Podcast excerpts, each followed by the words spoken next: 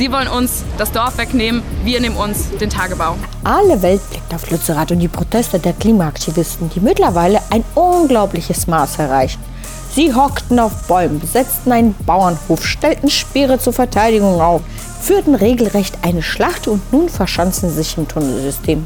Lützerath als Opfergabe der Grünen für einen früheren Kohleausstieg und die Verschonung von fünf weiteren Dörfern, die sonst auch mit der Zeit abgebaggert worden wären. Diese Vereinbarung scheint nicht allen zu schmecken und man bekommt den Eindruck, dass sie auch nicht alle überhaupt verstanden hätten, insbesondere die eigenen Parteikollegen. Viele von ihnen trifft man unter den Protestlern, aber irgendwie wissen sie selbst nicht, warum sie da sind. Denn bei Interviews kommt nur peinliches Geschwafel. Das hat ein grüner Minister ausgehandelt. Das wurde dort ausgehandelt, aber ich finde es immer viel zu einfach,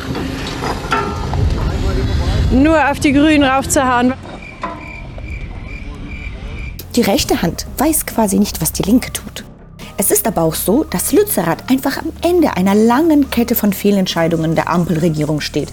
Angefangen bei den Sanktionen gegen Russland, der passiven Beteiligung am Ukraine-Konflikt durch Waffenlieferungen der Verweigerung der Inbetriebnahme von Nord Stream 2, das Hin und Her mit den Meilern und so weiter und so fort.